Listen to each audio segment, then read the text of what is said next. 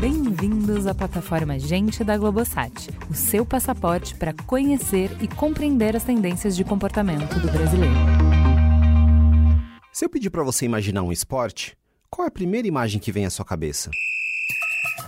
Tudo pronto, autoriza o árbitro. Para mais da metade dos brasileiros, a imagem é bem essa: um campo de grama verde, 11 jogadores de cada lado. Bola rolando, está valendo na Vila Belmiro. E um único objetivo. Ele toca para o Ronaldinho Gaúcho. E olha como é que ele entrou.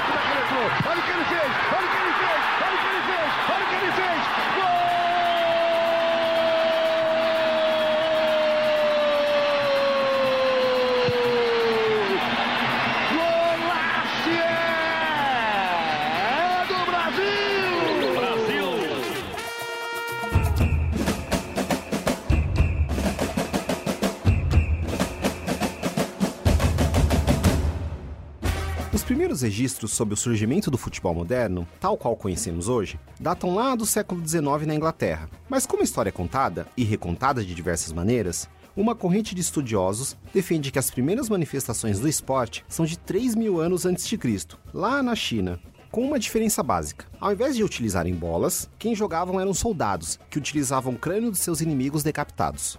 Há também quem atribua a invenção do futebol à civilização maia, e era uma disputa tão intensa que o líder do time derrotado era punido com a morte. Já no último século, a violência tomou outra forma. Na África do Sul, o apartheid já valia nos campos de futebol, muito antes do decreto oficial de 1948. E a gente nem precisa ir tão longe para achar exemplos brasileiros. Num passado bem recente, o futebol feminino chegou a ser proibido durante 40 anos. Independente da origem ou da forma, o futebol sempre foi, ao mesmo tempo, um microcosmo particular cheio de detalhes e emoções, mas também um reflexo poderosíssimo da nossa sociedade. E exatamente por espelhar a sociedade, o esporte sofreu profundas transformações nos últimos tempos, se tornando um segmento bilionário capaz de mover interesses de diversos setores ao redor do mundo. Isso está bem ilustrado pela quantidade de marcas cada vez mais expressivas nos uniformes. Também está no marketing profissional, que envolve cada passo dos jogadores mais famosos e até na tecnologia, desde as novas alternativas de transmissão dos jogos até a sua mais nova expressão nos campos, o mal necessário chamado VAR.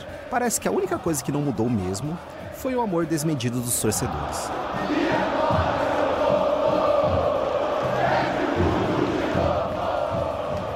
Seja no futebol de quarta-feira da TV, ou naquela pelada de sexta-feira com os amigos, ou nas grandes competições futebolísticas que mobilizam o mundo, não podemos negar o impacto desse esporte nas estruturas sociais. Por isso mesmo, nesse Gente Investiga, vamos desbravar a evolução do futebol no último século e conhecer a nova cara do esporte. Eu sou Túlio Custódio e a minha dupla de ataque hoje é a Renata Mendonça, jornalista esportiva e uma das idealizadoras do projeto Dibradoras, iniciativa que produz conteúdo multimídia sobre futebol e outras modalidades.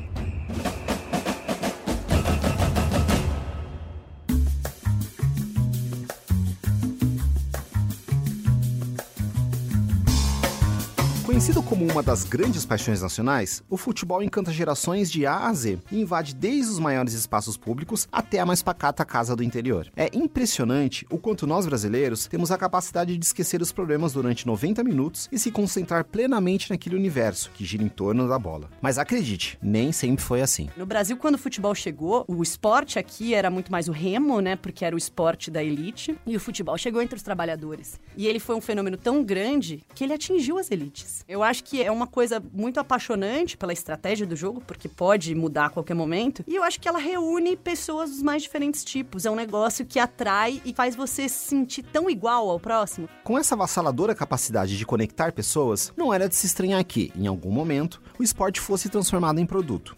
Na Inglaterra, 1880 e pouco, foi quando eles começaram a profissionalizar o futebol. Porque aí os clubes começaram a pagar para alguns jogadores jogarem. Aí, não, vamos profissionalizar. Então agora só pode disputar campeonatos da federação quem tiver jogadores profissionais, ou seja, pagar salários pra eles. E a partir daí tudo começa, né? Os jogos têm muito público, então assim, quando surge mídia, quando surge rádio, quando surge TV, eu quero entrar nessa. Começa-se a cobrar ingressos, porque se tem tanta gente querendo assistir, vamos colocar ingresso. E os jogos enchendo. No Brasil, a profissionalização aconteceu em 1933. E aí, quando acontece profissionalização, ainda tem 200 mil pessoas no Maracanã. Vem em 1950, que é a primeira Copa do Mundo aqui, e você poderia ouvir pelo rádio, você depois poderia ver pela TV, mas você continua indo. Então, isso vai mostrando o potencial de mercado. É a questão de você enxergar aquilo como produto. Assim, pô, se tem tanta gente querendo ver, eu posso vender. E as elites quiseram dominar o futebol. Além dessa profunda capacidade de conectar e encantar as pessoas, de todas as idades, credos e condição financeira, tem outra característica bem interessante que transforma o futebol em um produto especial. Você torce para um time. Seu time cai para a segunda divisão. Seu time pode cair quantas vezes ele quiser,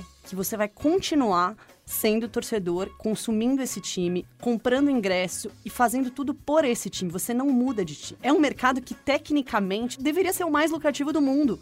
Porque você não perde consumidor, você só ganha. Embora a paixão pelo esporte possa ser similar em outros cantos do mundo, especialmente na Europa, no Brasil, o mercado da bola ainda apresenta características bem distintas se compararmos aos mercados estrangeiros. Primeiro, o jeito que a gente consome futebol é outro a nossa cultura de futebol é diferente da cultura europeia. A gente não pode querer fazer aqui, copiar o modelo que é feito lá. Não tem nenhum lugar no mundo que se jogue mais futebol do que aqui. Mas a gente não tem um público tão assíduo nos estádios. Então, a gente é um público que gosta mais de jogar do que de assistir. Mas será que esse consumo em terras brasileiras é diferente apenas por sermos mais jogadores do que espectadores? A gente maltrata demais o torcedor. É caro, o horário é horrível. Muitas vezes tem que sair do estádio de madrugada, não tá funcionando no metrô, na hora de fazer sócio torcedor, também muitos não entendem que assim, você tem o tipo de público aqui, cara, não é o tipo de público que tem 300 reais, 500 reais pra comprar os ingressos de toda a temporada de uma vez. Como é que você vai fazer um sócio torcedor e falar assim, não, paga 100 reais por mês você tem ingresso?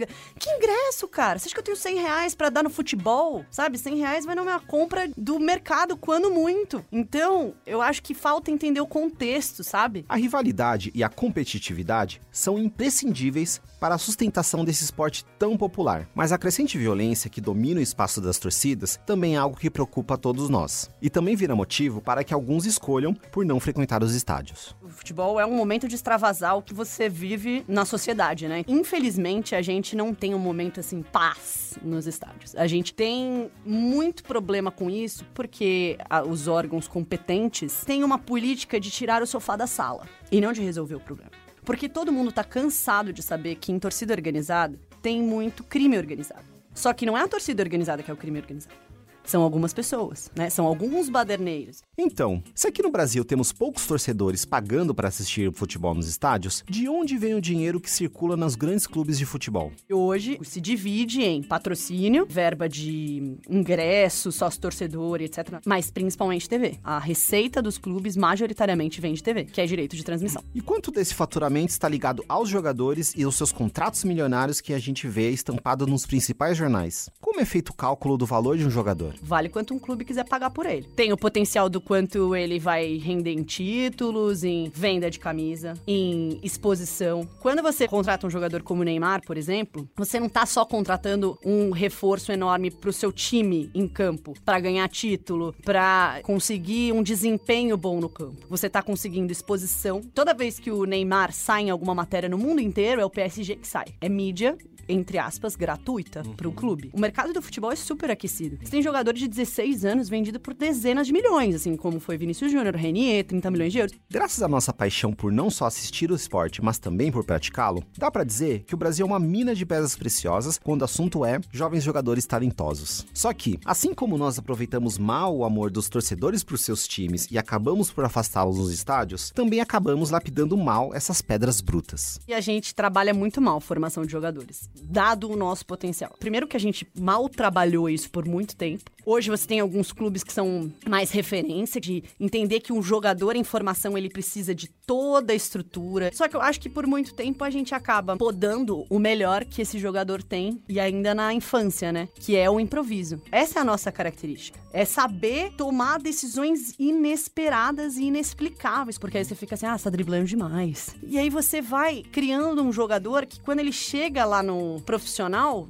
ele já minou boa parte da melhor característica dele, porque tem que falar, ah, não, tem que ser objetivo, tem que não sei o quê. Como forma de alavancar a formação, um grande auxílio é a utilização de tecnologias de ponta, que permitem análises primorosas da performance dos jogadores. Com elas, é possível mudar completamente as estratégias do futebol. Hoje tudo é monitorado. Velocidade, chute a gol, tudo, tudo, tudo é muito monitorado e estudado. E isso permite um desenvolvimento muito grande, técnico e tático do jogo. Acho que isso, assim, ninguém vai reclamar. É um negócio que, inclusive, melhora a qualidade dos jogos, porque é o que faz a gente desenvolver novas formas, novos esquemas táticos, novas formas de jogar. Outra tecnologia, e essa sim tem gerado várias reclamações, é o recém-chegado VAR que nada mais é do que um árbitro assistente que utiliza recursos de vídeo para checar jogadas que geram dúvidas em campo. Só que a demora para comemorar um gol do seu time de coração, que está sob análise das imagens, tem causado imenso desconforto no público. Mas se até a Copa do México, lá de 1970, não existiam cartões vermelho e amarelo, e hoje é impossível imaginar uma partida em que o árbitro não atue com eles, é bem provável que daqui a alguns anos tenhamos a mesma percepção sobre os árbitros de vídeo. Eu acho que tecnologia pode ajudar e está ajudando. Tem que ser mais é que ser utilizada, porque num nível tão profissional que a gente chegou hoje no esporte, a gente não dá pra gente abrir mão disso. Porque é isso, assim, é um detalhe que pode fazer o seu time perder um título. E isso significa dinheiro, enfim. Mas eu acho que isso é é, processos que você vai adaptar e vai aprender. Assim como no vôlei tem o desafio. Então, assim, sabe, é só o primeiro ano de VAR aqui no Brasil, ainda tem muita coisa para rolar. Além de modificar a experiência dentro do campo, a tecnologia também foi responsável por abrir espaço para que outras vozes pudessem se expressar e ainda criou uma nova forma de consumir o esporte. A questão das redes sociais, o esporte é a verdadeira democratização, porque eu acho que as pessoas conseguem se manifestar mais livremente, né? E isso tem um impacto, obviamente, em quem tá transmitindo, por exemplo, que começa a enxergar o que, que as pessoas que estão assistindo a essa transmissão entendem disso. Ela criou um novo canal de comunicação do clube com seus torcedores, né? Os clubes, eles fazem normalmente uma cobertura na hora do jogo e tal, e isso gera um engajamento com os torcedores. Com as mulheres, com certeza, porque elas se encontram mais, elas têm mais voz nas redes sociais. Então, se acontece algum ah, um comentário machista numa transmissão, isso repercute, porque tem redes sociais. As mulheres ecoaram sua voz nos meios virtuais e também dentro do campo. Em 2019,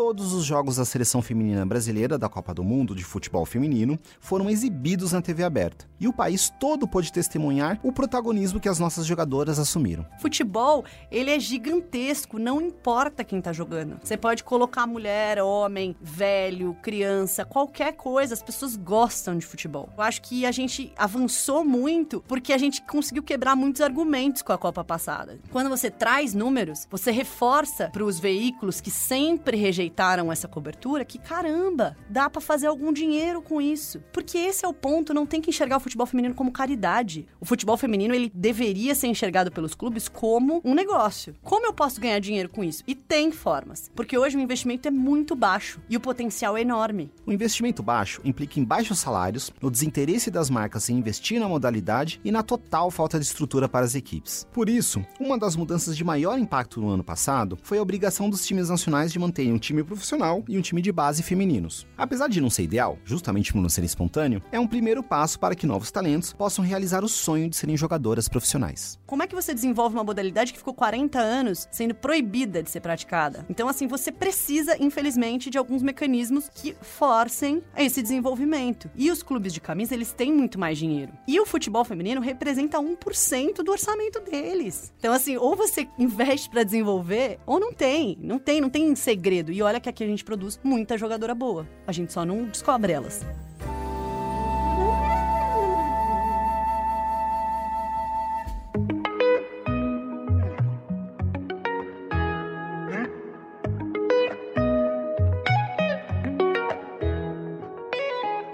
Últimos 150 anos, a modalidade vem avançando e se desenvolvendo, com um novo regulamento, implementação de tecnologia e novos esquemas táticos. Porém, para continuar acompanhando a evolução constante do mundo, com representatividade e força social, as mudanças terão de ser como jogadas ensaiadas, levando em consideração o elemento principal, o fator humano, que garante o pulsar dos corações cada vez mais forte toda vez que a bola rola, seja dentro ou fora do campo.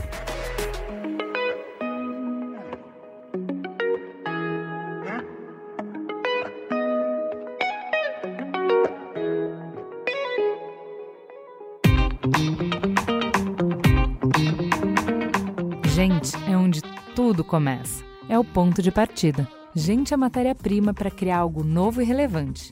Uma fonte de conhecimento viva que revela comportamentos, histórias e tendências. É inspiração. Sua próxima grande ideia começa com Gente, a plataforma de insights da Globosat. Para conhecer mais, acesse gente.globosat.com.br.